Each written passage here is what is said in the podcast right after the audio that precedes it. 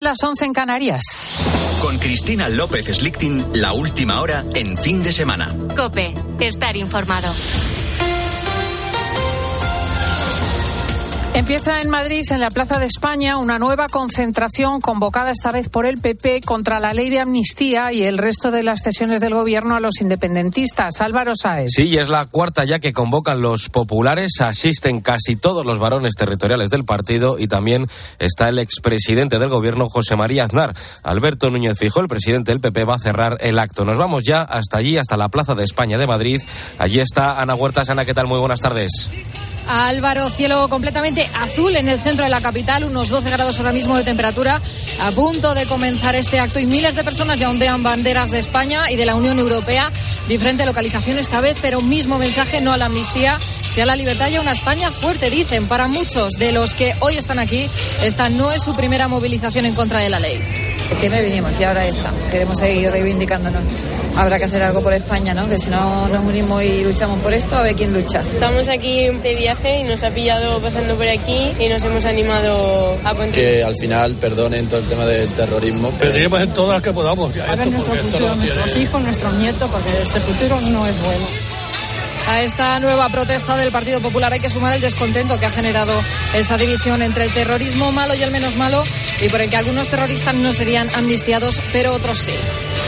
Y en Estambul al menos una persona ha muerto y varias han resultado heridas en un tiroteo dentro de una iglesia católica durante la misa de este domingo. De momento no se sabe nada más, no ha trascendido más información. Seguiremos pendientes de la evolución de este atentado. Y en Francia ha habido un nuevo ataque vandálico a una obra de arte. Otra vez la damnificada ha sido la Gioconda. Nos vamos hasta París, Asunción Serena.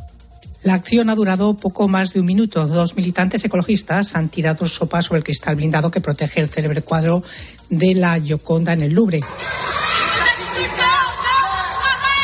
Después se han colocado a uno y otro lado del cuadro mostrando unas camisetas en las que se podía leer Hipos alimentaire, respuesta alimentaria para exigir el derecho a una alimentación sana y durable. El servicio de seguridad del museo ha reaccionado inmediatamente organizando la evacuación de la sala y protegiendo a duras penas la escena de la curiosidad de los presentes con unos paneles. No es la primera vez que la Gioconda es objeto de vandalismo, de ahí que disfrute de un cristal blindado desde 2005. Sin ir más lejos, en mayo de 2022 le tiraron una tarta en nombre del planeta. Y la mitad de la población española entre 12 y 15 años ha consumido pornografía al menos una vez y el 25% antes de los 12 años. Además, el 70% de los jóvenes de entre 13 y 17 años ven habitualmente este contenido para adultos. Para tratar de frenarlo, el gobierno prepara un sistema de verificación de la edad que ya ha sido probado con los principales navegadores de Internet. El Ejecutivo aspira a que los menores no puedan acceder a contenido para adultos en la red. En la mañana del fin de semana, especialistas en el tema han advertido de las graves consecuencias de la adicción a la pornografía.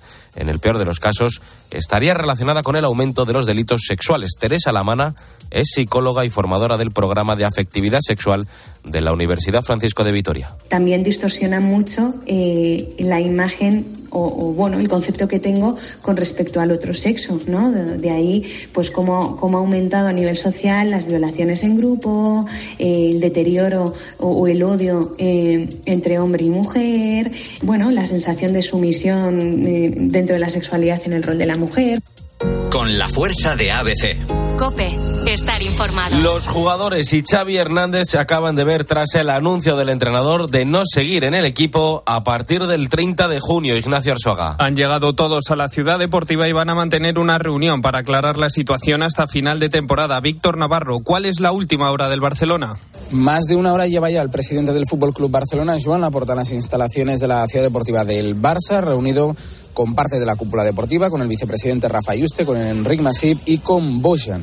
La comisión deportiva reunida con Xavi Hernández y los jugadores en la ciudad deportiva del Barça tras la decisión del entrenador de no seguir en el Fútbol Club Barcelona más allá del 30 de junio. Es la primera vez que se ve Xavi con los jugadores y con el presidente del Barça, la primera vez que da estas explicaciones a la plantilla.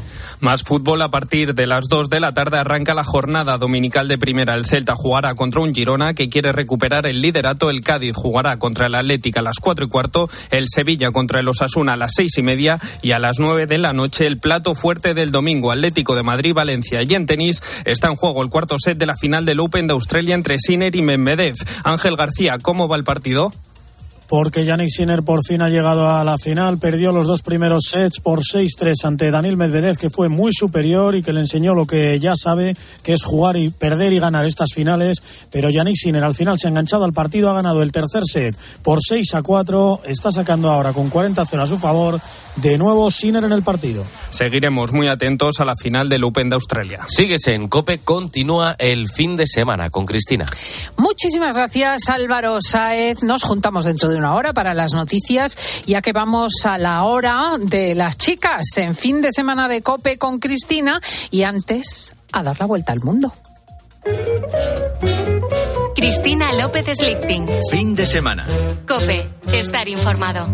Yes, it's a good day for singing a song, and it's a good day for moving along. Yes, it's a good day. How could anything be wrong?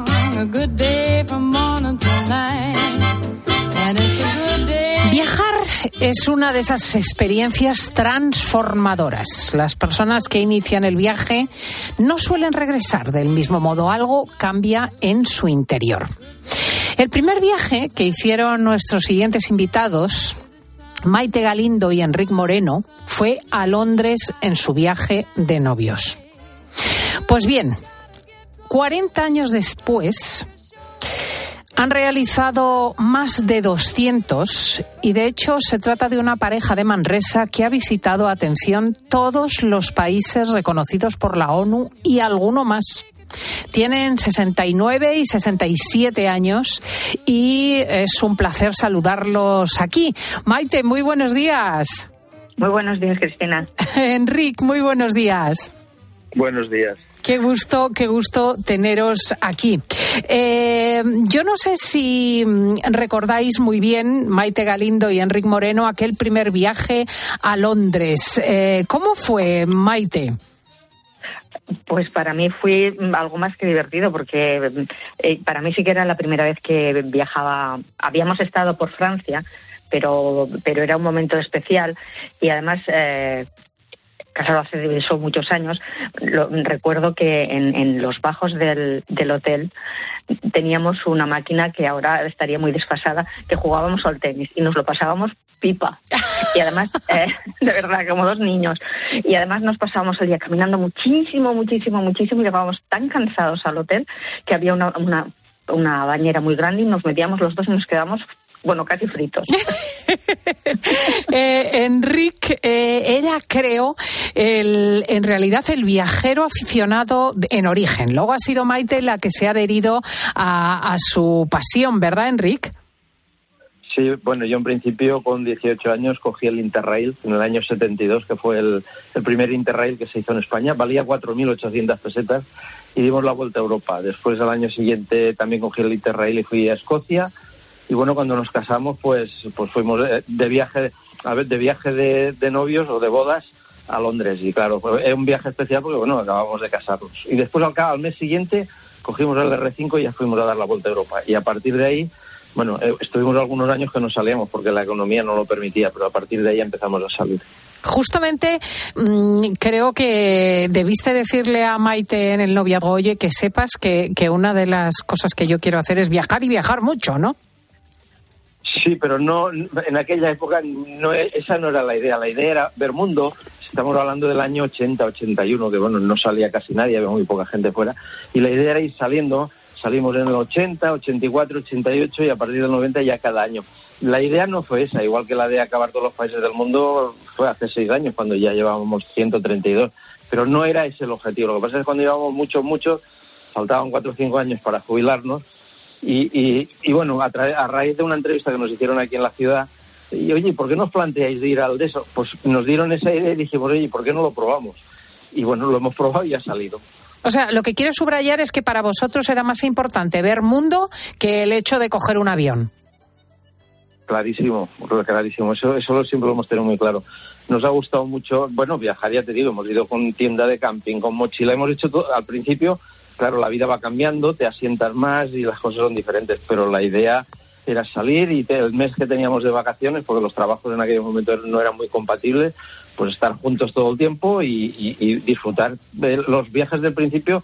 Estuvimos en Perú un mes, en la India un mes, entonces era un mes que era el mes que tenías de vacaciones. Después ya cambiaron las cosas y, y pudimos alternar y hacer algún, viaje más. Claro, me imagino, Maite, que cuando vinieron los hijos, este ritmo de estar un mes en Perú hubo que interrumpirlo o, o los incorporasteis con- por completo. Bueno, hicimos, no fuimos muy buenos padres en ese aspecto, o, o- o al contrario, lo, lo hicimos muy bien. Eh, al día siguiente de cumplir mi hija un, un año, la dejamos para irnos a la India. Tuvimos la suerte de que mis padres eh, nos animaban a dejar a los críos y marcharnos.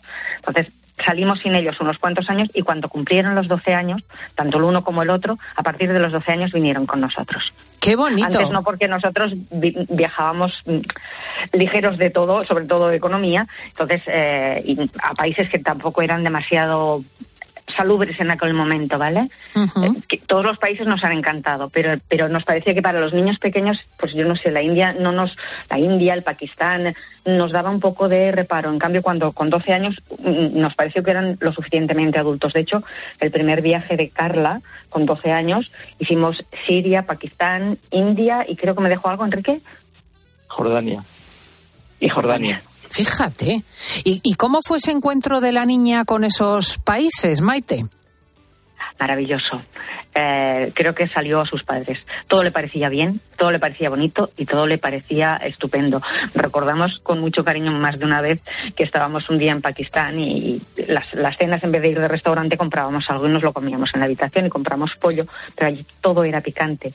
Y con sus 12 añitos el pollo era tan picante que la nariz le sudaba y decía, pero está bueno, ¿eh, mamá? Qué rica, por favor. ¿Y qué mm, viaje eh, te quedarías en la memoria, Enrique, con los hijos? Que realmente piensas que haya sido señero fundamental. A ver, en teoría, uy, en la práctica fue el primero que fue en el año 99 a Birmania, que vinieron los dos, porque Carla ya llevaba tres años viniendo, ya, ya estuvo en Irán, estuvo en otros sitios, y, Martí, el primero que vino, era el año 99. Estuvimos casi 28 días en, en Birmania, que no había nadie. Bueno, hace, de eso ya hace 25 años, o sea que allí no había ni un turista ni nada, y estuvo muy bien. Pero quizá el viaje con los cuatro más... mm, más especial quizá fue el que hicimos de la ruta de la seda. Salimos desde Pekín y acabamos en Tashkent, entre carretera, trenes, autobuses y todo.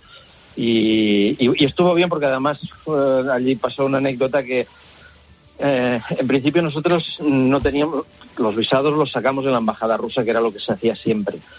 Pero el- el- habían caído, los, los- se habían separado los países de Uzbekistán y todo esto de Rusia. Pero bueno, nos lo emitieron la, la embajada rusa y en teoría sin problemas. Cruzamos Kirguistán y ningún problema. Cruzamos Kazajstán, cuando llegamos a la frontera nos dicen que volvamos los 400 kilómetros para atrás, que no tenemos visado y no vale.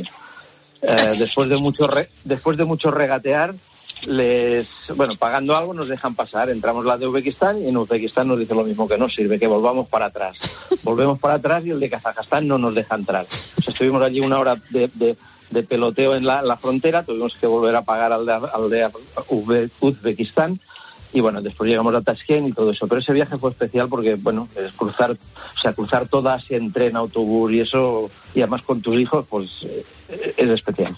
Oye, y ahora que son mayores, Maite, ¿ellos también viajan tanto como vosotros? Eh, tanto no, pero sí han sido viajeros. Han estado en otros países que nosotros no. Bueno, nosotros ahora ya hemos estado en todos, pero han via- viajado solo. De hecho, mi hija incluso ha trabajado fuera. Mi nieta nació, mi primera nieta nació en Suecia. Hmm. O sea, que sí que se les ha pegado en ese sentido. Sí, sí. Y Eh, además ellos, ellos sí que se llevan a los pequeños, no tienen tantas manías. El mundo ha cambiado muchísimo, estamos mucho más globalizados y se puede viajar eh, a cualquier sitio que se parece mucho más a, a nosotros que no antes. Claro. Entonces ellos se van con los críos a donde sea. Mm. Enrique, sí que veo que vosotros sois mucho de, de hacérselo uno mismo, o sea, de coger la mochila y lanzaros al mundo más que contratar a una agencia. Bueno, sí, en principio lo hicimos así. Eh, Ha ido, esto ha ido variando un poquito. Al principio lo hacíamos así porque económicamente no podíamos y teníamos que coger un billete de avión. Te ibas a la India o a Indonesia o a Pakistán o a donde fuera. Ibas con el billete de avión que te costaba lo mínimo y allí pues te buscabas un hotel barato y todo eso. Después ya cuando pasó una época, no sé, unos 15 o 20 años, ya empezamos a ir más eh, a un tipo de, de compañía porque eh, nosotros en principio de los 195 solo hemos hecho, hemos hecho 10 viajes en grupo. Los demás los hemos hecho solos.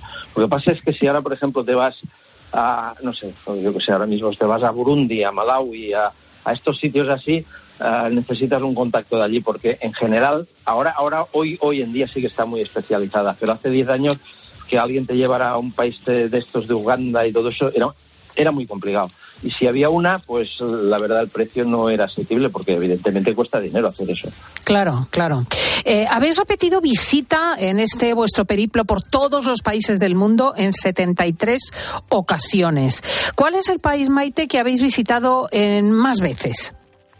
El que hemos estado más ocasiones ha sido India. Ha sido India eh, con la curiosidad de que la primera vez que estuvimos, como coincidió con el eh, asesinato de Indira Gandhi, eh, pensá que los, los días que estuvimos allí no había um, ni forma de moverse. Nosotros encontramos la forma ¿eh? y, y conseguimos hacer visitas, pero, mm, pero muy muy salvajemente, Claro, ¿vale? sí, con dificultad, Pero sí. ah, piensa que sí, allí ni, ni- que la primera vez no encontrábamos eh, ni dónde comer, nos pasamos varios días nada más que con tostadas y huevos duros. Eh, fue un momento crítico y no fue un viaje cómodo y cuando volvimos dijimos no volveremos nunca a la India.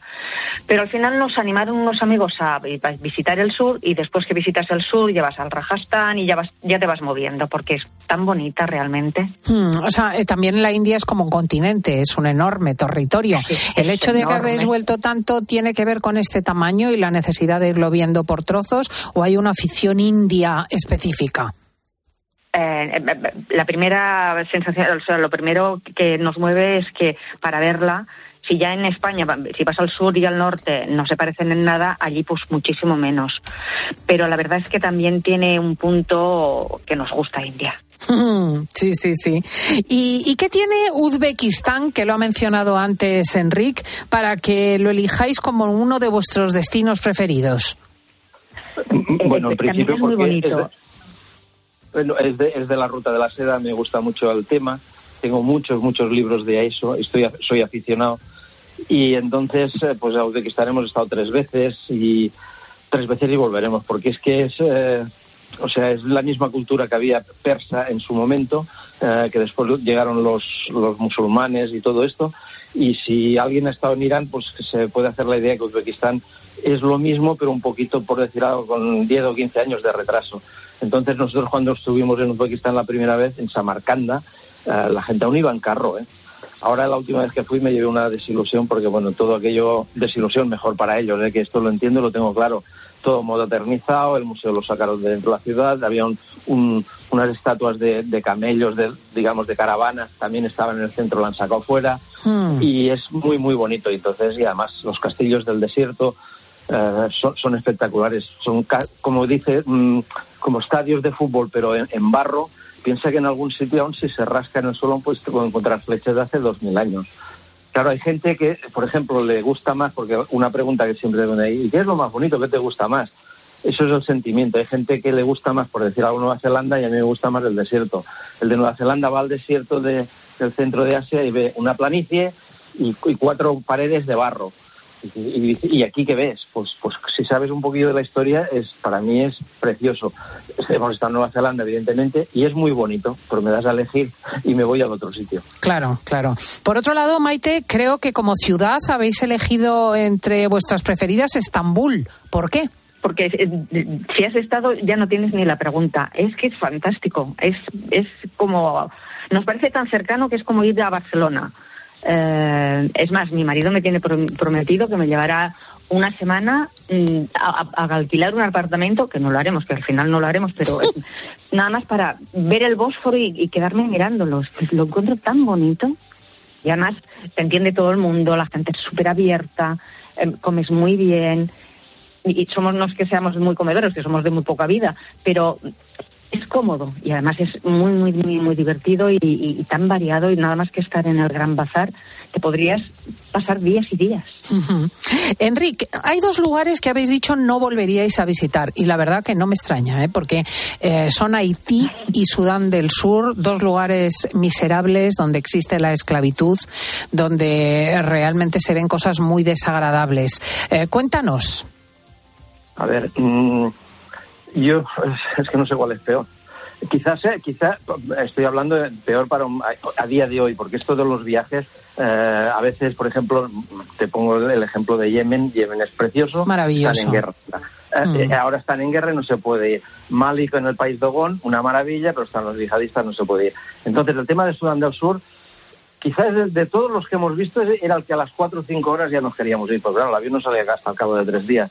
Muy mal, muy mal. Mal porque además eh, estuvimos allí con los de la ONU, una colombiana que trabajaba para la ONU, nos estaba explicando, mira, aquí los muertos sabemos dónde los tiran por los por los buitres que dan vueltas allí al lado de la ciudad. Y dice, mira, pues los han tirado aquí y los han tirado allí.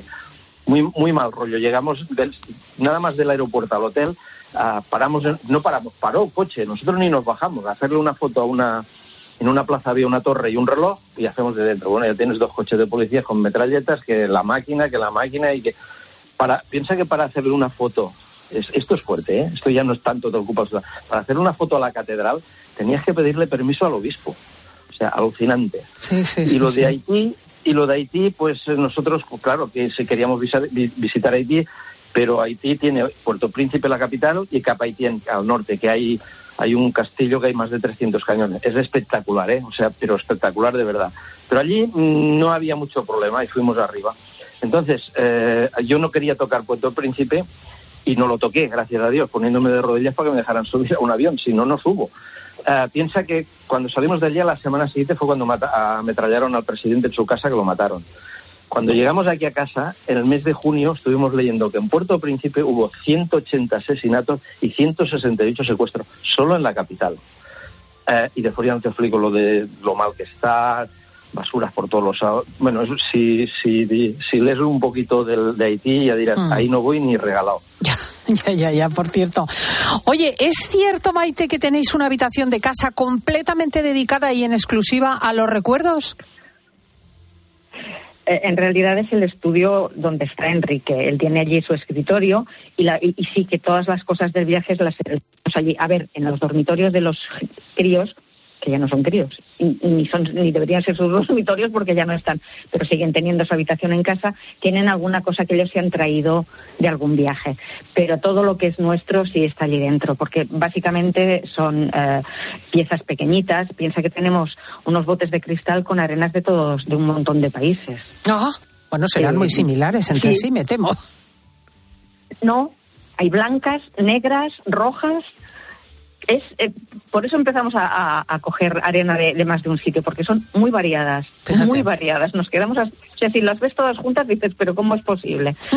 Y allí tenemos también todos los libros, tanto los que hace Enrique, mm, que se hace sus propias guías antes de salir de viaje, como las guías que podemos comprar, como los libros que compramos en los países porque nos gustan Hmm. en fotografía y miramos de traernos un libro si podemos. Enrique, ¿habrá quien nos esté escuchando que diga, pues yo no ahorro tanto como para viajar una vez al año? ¿Qué les diríais?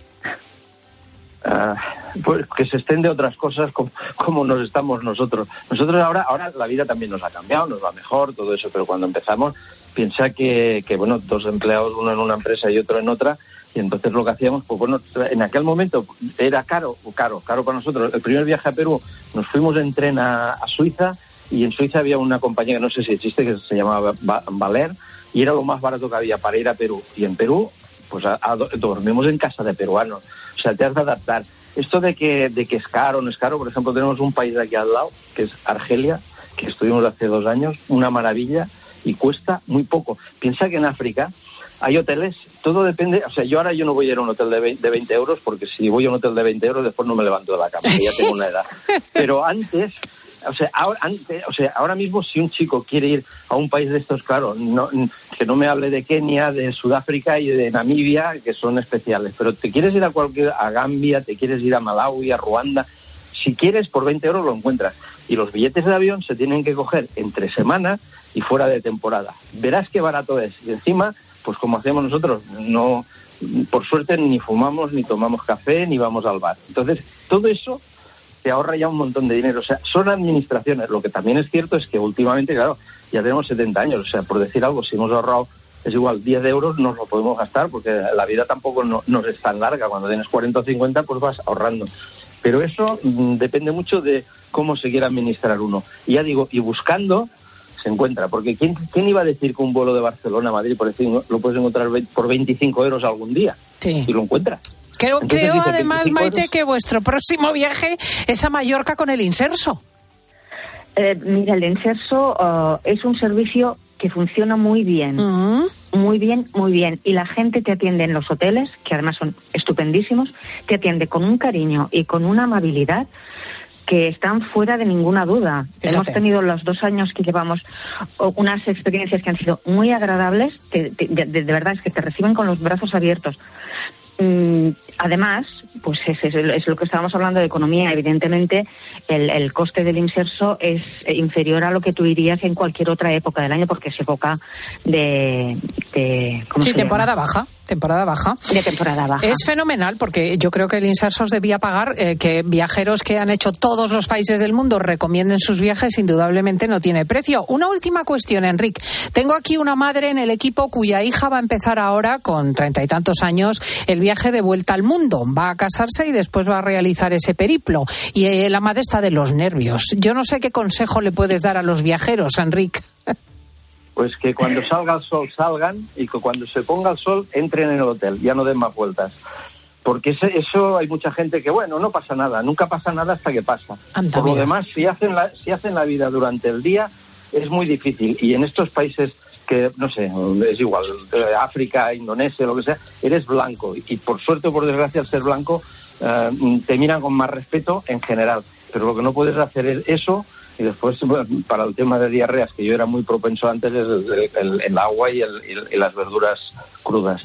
Pero que no se preocupe que, que a ver, y más si van dos. Problemas cuando va una mujer sola, que entonces sí que es problemático, porque ya hemos visto algunas que sufren. Y no, pero si va un- una pareja, no. Y aparte que el mundo ha cambiado mucho con el- la historia de Internet, el teléfono, que aviso, que pasa. Que no se preocupe, que, que- que serán muy felices viajando. Me encanta porque Enrique es enormemente práctico y muy inteligente. Fíjate cómo ha dado con el kit de la cuestión. Son Enrique Moreno y Maite Galindo, eh, la pareja de Manresa que ha dado la vuelta al mundo, que ha visitado todos los países reconocidos por la ONU y alguno más, y que todavía tiene mucha tela por delante que cortar. Gracias de verdad y enhorabuena. Gracias Muchas a ti, gracias a vosotros. Muy buenos días. Muy buenos días, un abrazo, adiós, días. adiós. Hasta luego.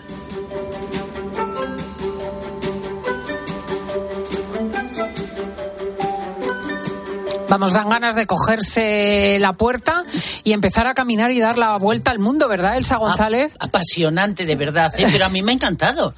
Y de verdad, mm, fíjate cómo desde Manresa se puede dominar el mundo. ¿eh? ¿Saule le gusta también viajar? Me encanta. Lo que pasa es que he viajado bastante y ahora mismo hay muchas cosas que ya las doy por ignotas. ¿Y Paufil? Buenos días, chicas. ¿Qué Buenos tal? días. Hola. Yo soy de viajar poco. Bueno, viajar poco fuera de España. A mí me gusta mucho viajar por España. Fuera ya lo tengo más complicado porque además mi marido le da pánico el avión, o sea que... Bueno, y luego con todos esos perros, Y con, con los la perros, jauría. la logística muy Con complicada. la jauría. Bueno, hablando de viajar, vamos a viajar a la Plaza de España de Madrid, que hoy es el epicentro de una manifestación contra la amnistía. Allí está Ana Huertas, nuestra compañera de informativos. Muy buenos días, Ana. Hola, buenos días a todas. ¿Qué tal? ¿Qué tal? ¿Qué tal? ¿Ya estáis en plena concentración? Ya ha empezado, ya ha hablado el alcalde de Madrid, Almeida. Ahora mismo está la presidenta de Madrid, Isabel Díaz Ayuso. Y ya te puedes imaginar, Cristina, parece que la gente se está acostumbrando ¿no? Eh, a estas manifestaciones en las que hay muchísima gente, pero es que llegas aquí y sorprende. Miles de personas, miles de banderas de España, de también de la Unión Europea, que no solo están lo que es en la Plaza de España, sino también en las calles que rodean la Gran Vía ahora mismo, te puedes imaginar, cortada. Y lo mejor, muy buen tiempo, el cielo azul y ahora mismo pues 13 grados, o sea que se está estupendamente aquí. Fíjate, efectivamente. O sea, el símbolo de la Unión Europea también muy presente, que esto es interesante, ¿no? Sí, bastante, bastante. Y también gente, Cristina, de todos, de... Es que, Gracias, gracias. Es que me acaban de parar, Cristina, diciéndome que os escuchan siempre. Ah. Sigo con lo que se estaba contando, con lo que se estaba contando. Que hay muchísima gente de todas las edades también. Hemos hablado con pues eh, gente más mayor, eh, padres, pero también con gente muy joven. Por ejemplo, vamos a escuchar ahora mismo a Carmen y a Edu. Fuimos a... A la que se hizo en, en En Sol. septiembre, en septiembre, la de septiembre vinimos y ahora esta. Queremos seguir reivindicándonos. Habrá que hacer algo por España, ¿no? Que si no nos unimos y luchamos por esto, a ver quién lucha.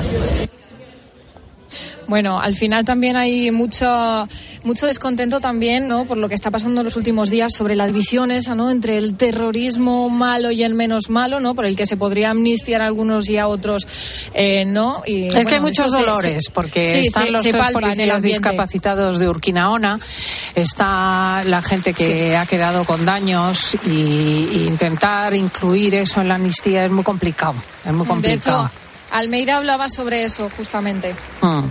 Eh, la vista aérea de la manifestación es importante, ¿eh? O sea, Sí. eh, realmente Plaza de España, que es un eh, recorrido enorme, está perfectamente lleno. Aún no se conocen cifras oficiales. Vamos, miles de personas, no menos que en las anteriores convocatorias. La previa esta fue el 3 de diciembre, ha pasado más de un mes, casi dos meses. Y, bueno, parece que la gente sigue animada a venir, Cris. Me parece que tiene un mérito extraordinario que hayan acudido hoy las personas, porque el ciudadano medio tiene la sensación de que tiene que tirar la toalla, que realmente eh, el, individuo esto, Carles Puigdemont, va a quedar como triunfador de aquel intento de golpe de Estado en Cataluña, ¿no? Es una cosa muy dolorosa para la gente, pero siguen acudiendo. Tiene un mérito extraordinario. No sé si has podido hablar con la gente, Ana. Estaba hablando y eso mismo, es que mucha gente repite.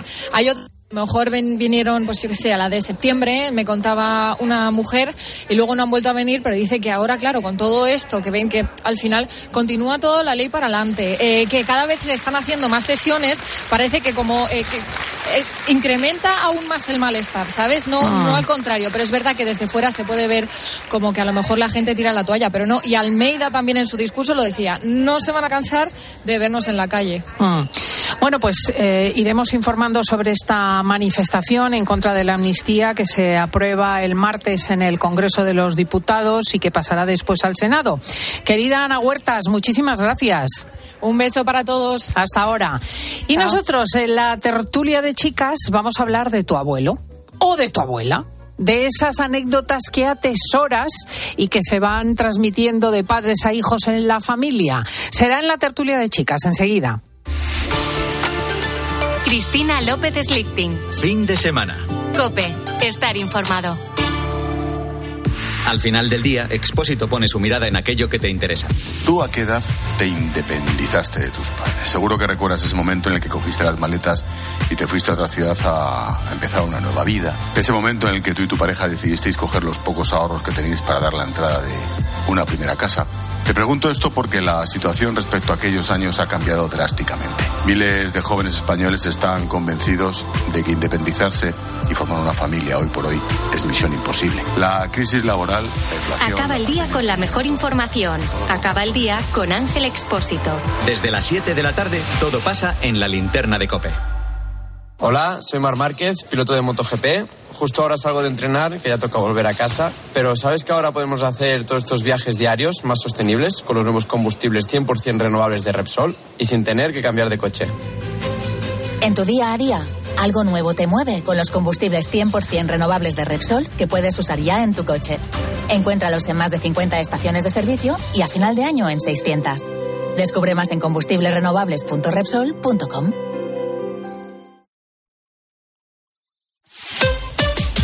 Escuchas Cope. Y recuerda, la mejor experiencia y el mejor sonido solo los encuentras en cope.es y en la aplicación móvil. Descárgatela.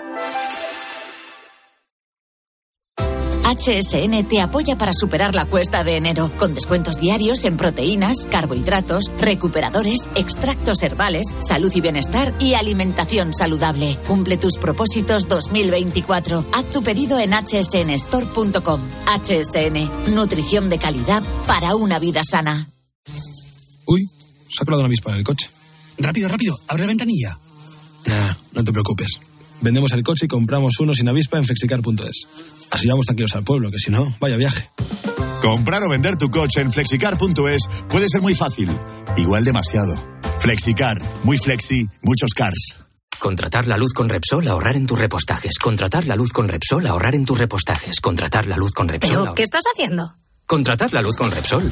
Porque ahorro 20 céntimos por litro en cada repostaje durante 12 meses pagando con Wilet. Contrata la luz con Repsol en el 950 52 50 o en Repsol.es y enciende tu ahorro. Que tu carril siempre es el más lento es tan cierto como que en Aldi puedes encontrar frescos muy frescos por muy poco.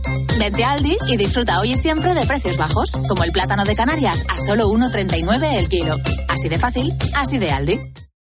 Con la aplicación de Cope, vayas donde vayas, vamos contigo. Nos escuchas en directo o cuando tú quieras, porque llevas en tu móvil todos los programas con los mejores comunicadores. Eh, son dos puntos de información después del clásico que tenemos que analizar. Hay muchas cosas que comentar. Lo vamos a hacer a continuación. Descárgate la app.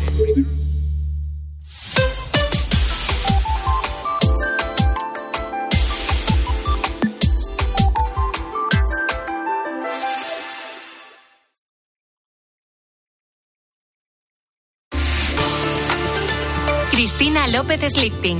Fin de semana. Cope, estar informado. El día de mi abuelo, que le quiero un montón, me dan ganas de darle un montón de abrazos. Y cuando lo veo, como que es mágico. Y se porta muy bien conmigo, me dice muchas cosas que sí. Hay infinitas cosas que decir sobre mi abuelo. Buscador de grietas a la cena llena, tres habitaciones y una de entretelas. Multiplico amor, descarado amor, 80 ladrones y 40 restas. Regalo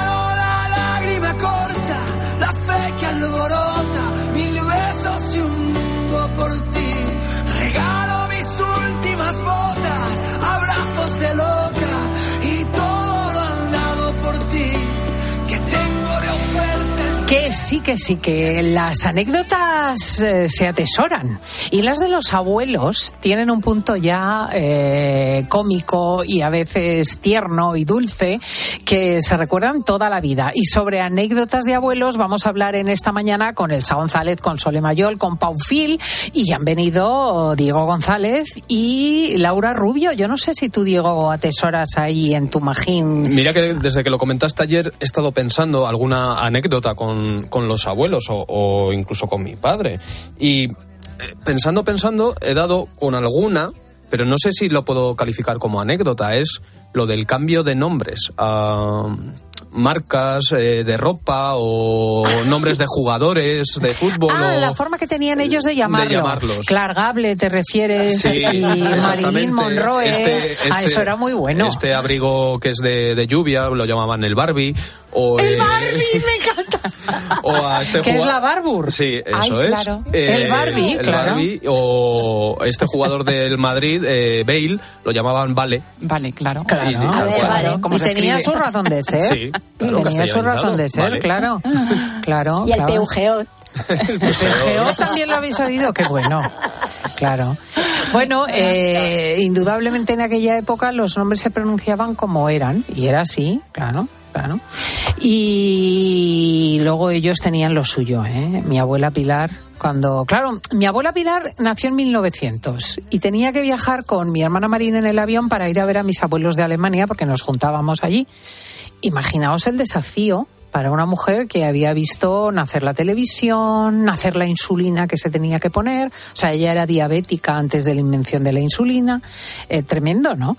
Y nada, y yo creo que lo he contado alguna vez cuando se llevaba el transitor a Alemania y entonces empieza a dar alaridos. Cristina, Cristina. Digo, ¿qué, abuela? ¿Que habla en alemán? Mi radio habla en alemán y me la he traído expresamente.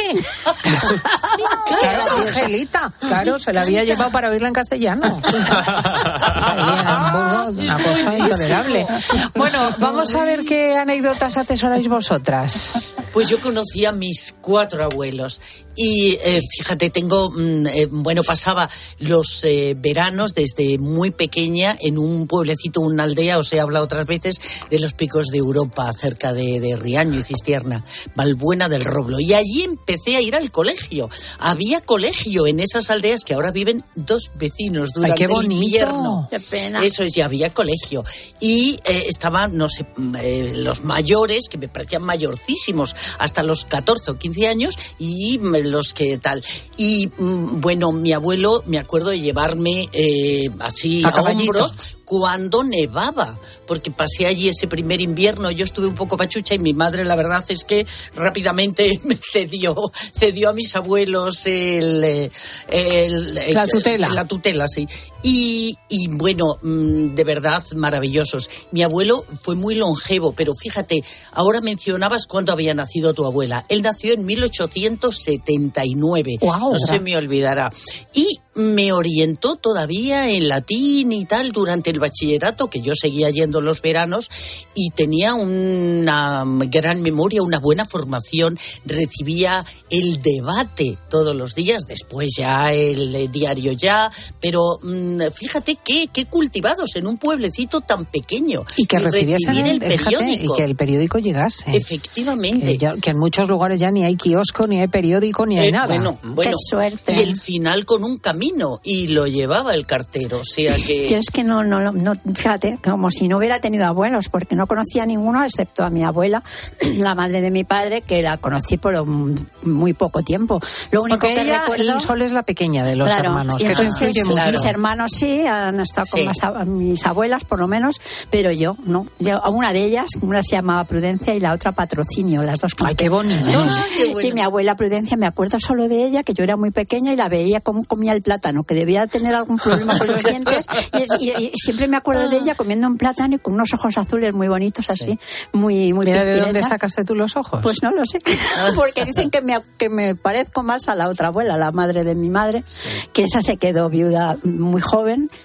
Bueno, se quedó viuda joven, pero había tenido 16 hijos. ¡Dios mío! ¡Hala! Lo que pasa es que en una ¿Qué época pasó? muy ¿Y mala, en la guerra y todo eso, se murieron prácticamente todos. Eso, bueno, salieron para adelante cuatro, y la que era la número 13, que era mi madre, o sea que a nosotros no nos daba ningún tipo de, mal rollo. El 13 es la que llegó hasta los 91 años, o sea que todos los demás se ¿eh? fueron. Tener 16 partos, 16 pero hijos que y se que vivan murió a los y tantos años el marido y ya no tuvo más claro. Pero entonces la pobre pues es- bueno se le iban muriendo tal eso debía ser muy triste. Pero hacía cosas bueno pues sacar dinero por donde fuera porque era la típica de Madrid el Madrid más castizo castizo de la Calamparo y ella pues una de las cosas que me han contado es que iba con dos pavos en, en- bueno dos o los que le cupieran entre las manos para rifarlos en navidades y era sacaba y se quejaba mucho de que le comían los pendientes los pavos. Ay, que me encanta.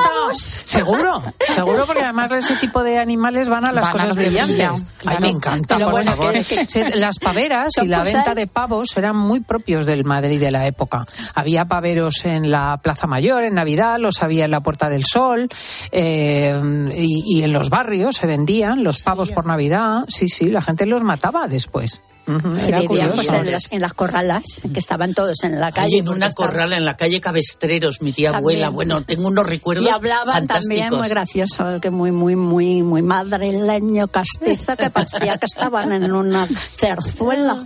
Sí que hablaban así. Vamos con los oyentes, ¿no? Venga, vamos a ver qué nos cuentan. El día de mi cumpleaños me sorprendió mi abuela, entonces vivía, nosotros vivíamos con los padres de mi padre. Ella cosía siempre en casa, mi abuela. Me hizo un delantal majísimo y me, arregló una banqueta que tenía de madera, no sé cómo, era muy mañosa, me la arregló, la reforzó para que yo me pudiera subir encima y eh, entonces ya me dijo, a partir de ahora vas a ser mi pinche de cocina, porque a mí siempre me fijaba cómo cocinaba. Y co- eran esas cocinas antiguas de carbón grande, La económica, económica. que les llamaban, o no sé, de hierro fundido y nada, y ahí nos poníamos a cocinar y yo en mi banquetica y comí eso. Fue un día especial. Qué bueno. Es que yo creo que las abuelas cocinaban muy Sí. bien. No, no sé, tenían. Desde luego las mías sí, las Sí, dos. sí. Mm. Sí, y sí, la sí. abuela madrileña cocinaba en la cocina económica con un gancho, se quitaban las tapas de los fuegos, se alimentaba el carbón y se volvía a colocar es. el gancho. Y ahí se ponían también las planchas, que eran de metal, y se tenían varias y se iba planchando con aquello, ¿verdad? Eso ¿Tú también te acuerdas de eso? Hombre, perfectamente. Me acuerdo mi abuela Juliana en otro pueblecito también de, de León y cómo, que yo de pequeña además decía, porque casi casi se ponía aquello mm, eh, y digo, me daba un miedo a, a quemarme, pero cómo lo manejaban, fíjate lo que pesaban aquellas planchas, ¿eh? Sí, sí, sí. Tirar una plancha en un momento de peligro podía ser una solución. Vamos con más en torno a las comidas, esas comidas familiares. Eh, yo tengo el recuerdo de los domingos comer una paella, cuatro generaciones juntas, mis abuelos, mis padres, yo y mis hijos. Éramos tan distintos lo que cada uno vivíamos y cómo lo vivíamos. Mis abuelos, mi yaya le dábamos las, los calcetines y los doblaba, las bolsas de plástico, las doblaba y las metía en una cestita. Mi abuelo le encantaba regar y luego comíamos todos juntos y cómo contaban sus batallitas y mis hijos atendían y después de comer se ponían a jugar con mis hijos al parchís que a lo mejor tenían cinco o seis años y se enfadaban si les hacían trampas. Bueno, era una convivencia, ha sido una convivencia tan bonita que bueno, no tiene precio. Es que no tiene precio. Una de las razones por las que funciona la tertulia de padres en la primera hora es porque hay varias generaciones en ella. De hecho, voy a meter también jóvenes. Con mi abuela, digo, con mi madre, que tiene 86 años, con Carmen Candela, con el psicólogo. Es que se educa muchísimo en un entorno Pero intergeneracional. es que Aprende los abuelos son, yo creo que los grandes para el traspaso de valores, para trasladar los valores. La memoria La memoria es- Me parece importantísimo. Fíjate, hay, hay mm, rápidamente una cosa. Me acuerdo, mis abuelos mm, leían siempre el taco, el calendario ese del. Sagrado Corazón. Sí, sí, sí. Mis padres no me, me fue su costumbre. Y yo recogí eso y me acuerdo que desde que yo tengo una casa compro siempre en Navidad el taco. Y mis hijos es lo primero que hacen también. O sea que fíjate el peso de los abuelos. ¿Pero qué es el taco? No- Es un almanaque, de tal Ah, manera que todos los días tienes un, El santuario, del, del día, el Mm. día del mes, y luego tiene pues minuto de detrás filosofía. una- un minuto de filosofía, ¿no? Te cuenta a lo mejor frase. una receta, va día a día. Eso es. Entonces tienes una receta, tienes un chiste, tienes una anécdota, tienes una vida de Muy santo. avanzado, ¿eh? Por Sí. cierto. Oye, siempre, qué ¿eh? bueno. ¿Y dónde lo Sí. compras eso? Eh, pues en las librerías. Sí, la Ya, verdad ya, es que en cualquier sitio, en la casa del libro. Mira. Y lo de las Qué comidas, estaba yo acordándome que casi siempre, todo el mundo lo cuenta, que cuando te ibas de la casa de tus abuelos o tal, te habías puesto hasta arriba, habías comido lo más grande y según, pues yo qué sé, pasaban dos horas, estabas ahí ten- con el parchís o con lo que fuera, y de, ¿te hago unos huevos fritos? ¿Qué es unas croquetas? Oye, ¿queréis comer algo? ¿Todo el rato queréis comer?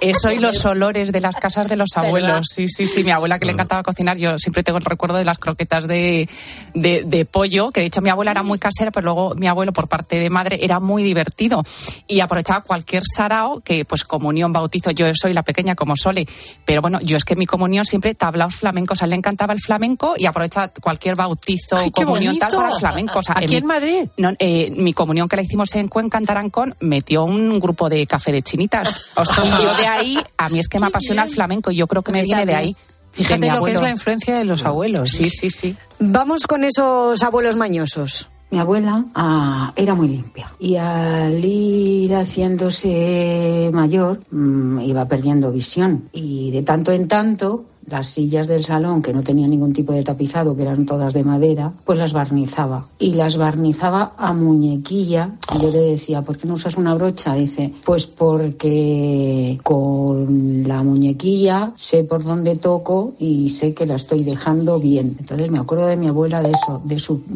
que era muy limpia y se barnizaba sus sillas a muñequilla. Mi abuelo paterno, mi abuelo Melchor, que siempre celebrábamos el cumpleaños eh, toda la familia y de las últimas ocasiones en su cumpleaños estábamos todos los primos, los hijos, los nietos, bueno, todo el mundo. Y de repente llaman por teléfono, mi abuela Paula, su mujer, le pasa el teléfono y dice, Melchor, es para ti. Entonces le vemos a mi abuelo, todo el mundo en silencio para que mi abuelo hablara y empieza, sí, aquí estamos toda la familia celebrando el cumpleaños, fantástico. Oye, perdona, pero tú quién eres? Porque es que llevo media hora hablando contigo y todavía no te he oído nada, nada, nada de lo que me has dicho. No de hablar, ¿eh? no le había dado oportunidad. Entonces, súper gracioso, eso se ha quedado como una anécdota y cada vez que alguien no escucha algo, no entiende algo, decimos, no te entiendo nada, nada, nada de lo que me estás diciendo. Media hora sin entender nada, me encanta. Mi abuela también es de esas que coge la conversación en el teléfono y empieza a bla, bla, bla, bla, y ya al rato, ya cuando puedes meter baza en plan, oye, ¿qué tal? Y, y a veces ni te escucha directamente, pero, pero ella y pim, pam, pim, Pega pam, la o sea, hebra, lo que se llama Sí, pegar la pegar la hebra, total. He leído de una chica que dice que, este, que me le encantaba cómo estaba cocinada, cómo cocinaba su, su abuela y tal. Y entonces, y no, no, pues abuela, ¿cómo es esto y tal? Y entonces decía, pues muy, muy, muy fácil, te- tú coges el pollo, lo metes en el horno y cuando esté... y así terminaban siempre todas las recetas. Pues coge los huevos, los metes en el arroz y cuando estén, pues, pues Pones lo los ingredientes, haces el cocido y cuando esté, Claro. las lentejas cuando estén, el beef cuando esté. que, que el marido, pues bueno, murió la mujer, la pobre, y entonces el marido y el marido hizo pues una esta de recetas, un, hizo un libro de recetas y se llama así, cuando esté. Ay, me encanta. Que cuando esté es el, el toque esencial en la cocina. Porque imagínate un pescado cuando esté, lo puedes dejar como un trapo de seco o en su punto. Un roast beef lo puedes dejar Pero ella crudo en su punto seguro. o seco como lo ojo la Inés. O sea, Vamos con más. Mi abuela vivió con nosotros desde que se quedó viuda. Recuerdo cuando el hombre llegó a la luna, que lo estábamos viendo en una azotea que teníamos bastante grande, pusimos una manta zamorana de mi abuela en el suelo, Qué buenas esas. toda la familia, y estuvimos mirando a la luna. Estábamos viendo, como decía Armstrong, como decía que un gran paso para el hombre y todo y un, un pequeño paso para la humanidad. Eh, mi abuela dijo que todo eso era mentira, que mm, el hombre no podía estar ahí arriba. Ella apuntaba con el dedo a la luna y decía, mira que sois inocentes, ¿cómo os estáis creyendo que ahí arriba han podido llegar con una nave espacial? Eso es como de un tebeo, decía, eso no es normal. Que desde la azotea Ah. no le veía. Es que hasta que se iban haciendo a las, a las nuevas cosas, me acuerdo de mi madre que, que cuando te dejaba algún mensaje, cuando teníamos los cacharros esos que, te- que, los, que lo grababas, los eh, magnetófonos. Sí, sí, llegabas a casa y pare- y decía, hola, soy tu madre. hola, soy la abuela. Ah, tú dices el contestador El contestador, automático. pero que te lo dejaba Ah. grabado. y te lo- que- que- que- Qué pena. No sé dónde estarán esas grabaciones porque me encantaría tener ahora. De la mi autoridad con la que grababan el, el- el mensaje. Soy todas tu maneras, abuela. Qué gente eh, tan eh, potente. Yo recuerdo mi abuelo Sergio. eh, era mm, lo que ahora sería un constructor, no sé. Hacía todo. Diseñaba, ejecutaba, bueno, contrataba a cinco o seis personas para cada casa, pero él era mm, con qué inteligencia natural, porque hombre tenía una formación, pero no como arquitectos ni como aparejadores. Es que la vida Es les había obligado a resolver, a resolver muchísimo. Mi abuelo era de los primeros que tenía coche del pueblo, de- o de los únicos incluso, eh, y entonces eh, se dedicaba a eso. Él era llevaba a la gente, pues a los eh, críos al colegio y tal, y también llevaba a la gente del pueblo cuando tenía que desplazarse a otros sitios. Y una vez llevó del pueblo a dos que iban a juicio los dos, pero enfrentados, puso una tabla Ostras. en medio del coche para que no se pelearan. por Lo compartimentó. Lo compartimentó. bueno. Exacto. Me encanta. Qué me imaginación, encanta. ¿eh? Eso sí que Fíjate, es eso es, tecnología. eso es tunear. Eso es bueno, vamos a la receta que al final, eh, a lo tonto, a lo tonto, la herencia de los abuelos viene por la comida también. Efectivamente. Y hoy traigo una receta de, con pollo que queda muy rica y sobre todo muy jugosa y pues muy facilita de elaborar como siempre. Es ¿De pollo frito o de guiso? Pollo relleno. Es ni una ni otra base. eh, va- bueno, yo lo he hecho en una freidora de aire, pero voy a dar también la opción de horno, o sea que es muy fácil. Entonces, lo que vamos a necesitar dos pechu para, para dos pechugas, ¿vale? Los ingredientes, dos pechugas de pollo, 150 gramos de espinacas frescas, 100 gramos de queso ricota. Si a alguien no le gusta el queso, hay una opción que ya os di aquí la receta, que es hacer el lavne, ¿vale? Que es quitarle el suero al, al yogur y nos queda como un queso fresco. Y es una opción, pues, para, pues eso, para la gente que no le gusta el queso. Luego un poquito de sal y pimienta al gusto, también un toque, un poquito de orégano, unas uvas eh, pasas también al gusto un tomate eh, natural, en el tomate tomate, una chalota o media cebolla y tres cucharadas de aceite de oliva virgen extra. Lo primero que tenemos que hacer es cortar la chalota o la cebolla en trocitos muy, chi- eh, muy pequeñitos. Ponemos a calentar en una sartén un poquito de aceite de oliva virgen extra y añadimos la chalota y la dejamos a fuego medio y la vamos así dando vueltas hasta que se poche la Y chalota. cuando esté, Y cuando esté, cuando ya veas que esté, efectivamente, eh, añadimos las espinacas. Eh, las damos, nada, las espinacas en un minutito las tenemos hechas. A continuación agregamos el queso y mezclamos todo bien con las espinacas y la chalota. Lo retiramos del fuego y en ese momento es cuando añadimos las pasas. Mezclamos toda bien esa masa y la reservamos. Ahora nos vamos a ir a cortar la pechuga entera, ¿vale? Eso sí, las pechugas no lo he dicho, hay que comprarlas enteras. Le damos un corte por la mitad y la abrimos así en forma de libro. Salpimentamos y le ponemos eh, un par de rodajas de tomate de base y encima de, encima de las rodajas de tomate le ponemos la masa que hemos hecho con las espinacas, el queso y las pasas. La Todo cerra- el tomate en rodajas. el tomate en rodajas, sí, cortamos así unas rodajas finitas en el, sí, ponemos, abrimos la pechuga, tomate, la, el queso con las espinacas y lo cerramos. Salpimentamos un chorrito de aceite de oliva virgen extra y lo llevamos a la freidora entre 15-20 minutos a 180 grados. Lo que digo siempre, el tiempo va a depender un poco de la potencia de la freidora, ¿vale? Y del tamaño de la pechuga de pollo, así que va a Le variar un calculo poco. mucho tiempo. En la freidora es que es fre- freidora de aire, no te creas, Mm. es una pechuga entera, Cristina. Os digo una hora. No, no, entre 15 o 20 minutos. ¿Ah, tú crees? Claro, sí, sí, es que la freidora es más rápida que el horno. En cambio, si lo vamos a hacer al horno, serán en torno a unos 30-35 minutos, o cuando veas que esté, cuando esté, cuando Lo esté pinchas, a a ver, ¿no? 180 grados.